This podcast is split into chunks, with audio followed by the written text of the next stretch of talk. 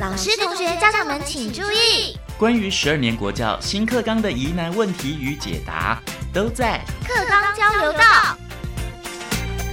大家好，我是白天，邀请到的是台中市立安和国民中学许志伟校长，校长好。各位听众好，我们主持人白天，大家好。分享的题目呢，如何替孩子们找到最适合的特色高中？像特色高中呢，很多像是有音乐班的啊，英语教学比较见长的。校长，您今天要跟我们介绍的是关于什么样的特色高中呢？台湾现在高中有各种不同的特色，像我服务的台中市安和国中，我们就有音乐班啊、体育班啊，是还有普通班啊。在高中的分类上，单科高中它可能是纯音乐的一种学校，嗯，呃，或者是我们一般普通所认知的，比如说我们的建国中学、我们的北一女中，也有职业学校，像技术型的高中啊，像我们的南港高工啊、内湖高工啊等等。另外一种类型的就是我们目前还存在的部分的五年制的专科学校。另外还有一种比较特殊的是军校，目前也还在我们的教育体制里面。校长，因为这些都是通常学生他们会自己选择吗？还是说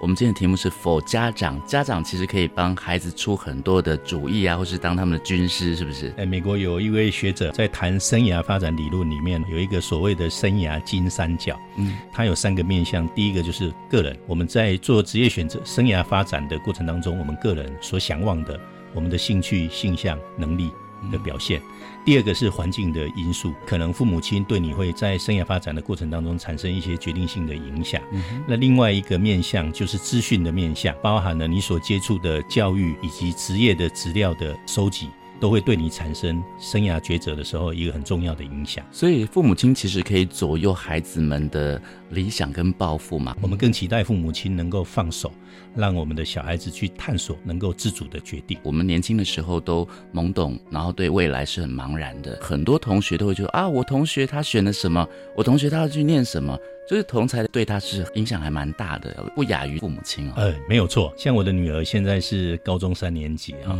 学测结束之后啊，她学校就在进行繁星的分发。我问小孩说：“哎，你接下来想要选择什么样的大学，什么样的科系呀？”小孩子确实是会受到同学的影响，嗯，他就跟我分享说：“哎，他的同学有一个跟他很要好的，他就要选择大众传播系，嗯，那我就问他说：那你呢？他说他也有那样的兴趣，想要往那个方向走。”要不然的话，也可以选择呃心理智商，也是可能是他选择的。确实，同才在我们每一个人的生命的过程当中是有很大的影响力的哈，不亚于父母亲。对，其实很多同学会觉得说啊，我会不会选择错误？还是说，当我在念高中的时候，我一定要找有特色的吗？他们的专业能力真的是会比未来就业的时候还要强吗？还是说，其实只是念个你有基本的学术而已？关于这一点，我想跟大家分享哈。我们台湾现在进行教改，在大学入学考试的时候，它也做了一些变革哈。我们现在知道说有所谓的 X 加 Y 加 P，这个所谓的 P 就是学生在高中学习历程档案。嗯，各位想想看，今天你高中毕业之后要进入大学，你的学习历程会成为一个入学很重要的参考的指标。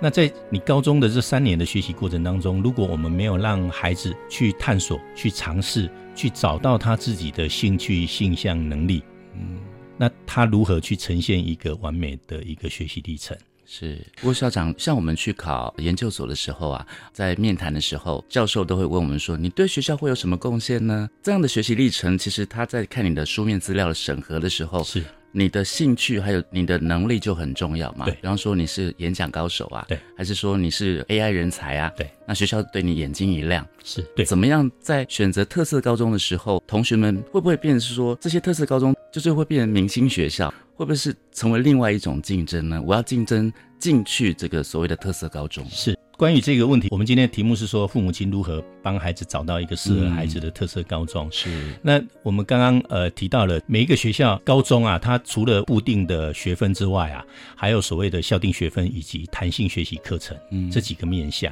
对，以台湾目前单科普通高中来看哈，毕业的时候他会休息到一百八十个学分，嗯，固定的学分有一百一十二个，校定的跟弹性学习学分有六十几个。各位想想看哈。我们的小孩子在一百八十个学分里面，他要选择自己能够选择的有六十几个学分。嗯，小孩子在这个过程当中，他要怎么样的选择？所以，我们的父母亲，我建议我们的父母亲啊，如果要替你的孩子找一个特色高中，第一个啊，应该要先去了解一下高中一中的一个毕业学分的一个课程的结构，到底是是一个什么样的一个情形。嗯啊，这是第一个我想跟父母亲谈的。第二个部分就是我们的父母亲啊，如果可以的话啊，应该把你自己的背景经验当成是小孩子的一个参考就好，但是选择的自主权还是要留给我们的孩子，让我们的孩子在高中的这三年，在选修学分的时候能够有尝试的机会。就算他在高中，也许在某一个学分选择之后，他休息之后，他发现他不适合这个学分，嗯，OK，就把它拿掉，他就知道说我选择这个是不适合我的，他才有机会啊去做一个自我判断、自我选择的一个空间呢、嗯哼，这是我给家长的一个建议啊。第三个是是呃，我们的家长呃，其实在跟小孩谈的时候哈，呃，应该要有一点点技巧。嗯比如说，举例来讲，我们呃让小孩子说去表达说他对什么样的东西有兴趣，嗯哼，啊，我们不要帮孩子做选择，那引导取代决定，让孩子去发现孩子的一个兴趣的啊。比如说，你知道学校有哪些选修的课程啊？对于这些课程，你有什么样的感觉？对话的过程当中，家长不要去打断我们的孩子，也不要做批判，让我们的孩子啊能够学习自我整理、表达有条不紊。那家长适当的问话技巧可以这样说哈，比如说呃，这样听起来。你刚刚所说的这三门课啊，从你刚刚的叙述当中，好像你在讲第一门课的时候啊，你脸上的表情啊是开心的，嗯是愉快的。这样子，重点不是帮孩子决定你要选第一门课，而是帮他厘清他是不是喜欢这第一门课啊。这是父母亲在跟小孩互动的时候的一个很重要的技巧。我们听到校长在阐述刚刚这个父母亲可以从旁协助哦，可是好像爸爸妈妈呃，如果能够拥有这样的爸爸妈妈，好像那那那个是一个梦幻的家庭才会这样。像我们从小的这个环境啊，或者是现在多数家庭都不太可能会有这样梦幻的 Q&A 嘛。那真正如果说让父母亲能够更简单的来知道说，哎，其实我是在哪一些。方面可以直接的指导孩子，甚至是从旁引导他，而不是说来指导他选择特色高中的。哎，关于这个问题，我们教育部在国中的一个生涯发展教育上面呢、做了很大的一个努力哈。现在各校推学生的这个生涯发展手册，嗯哦，还有所谓的学习档案。父母亲其实在呃从国一到国三的这三年的过程当中，可以尝试的哈，跟着小孩子，然后从小孩子的这个生涯发展档案跟生涯发展手册啊，去认识到我们的小孩子的一个特质跟他的一个性向的发展。具体来来讲，像我们目前国一啊，在一年级的时候啊，会有所谓的国中生的一个学习与读书策略的量表啊，会去进行检测小孩子在学习的面向上面他所表现的状态哦，比如说小孩子学习的态度跟动机啊，他的专注度啊，他的时间管理啊，他的阅读理解能力啊，等等等。另外，在国一下学期的时候，也会有所谓的多元智能的量表的检测，让了解我们的小孩子在日常生活当中的多元活动的发展技巧跟参与的热忱。在国二的时候啊，会有多元性向的测验，检测我们学生个人潜在的能力的发展，包含了所谓的语文推理啊、数理推理啊、图像推理等等。在二下的时候，会有所谓的生涯兴趣量表，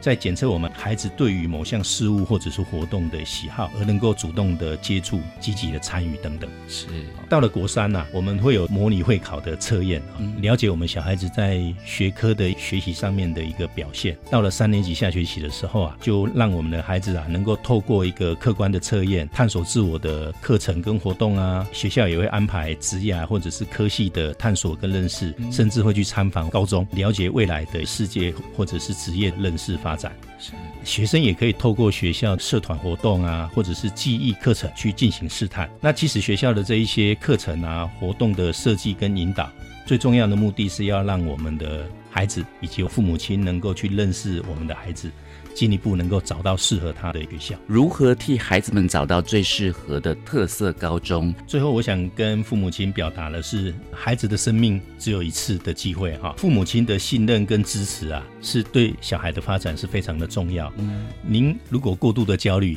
也会让你的孩子紧张，对，没有办法做他自己。非常谢谢我们台中市立安和国民中学许志伟校长跟我们的分享，也谢谢大家的收听哦，拜拜。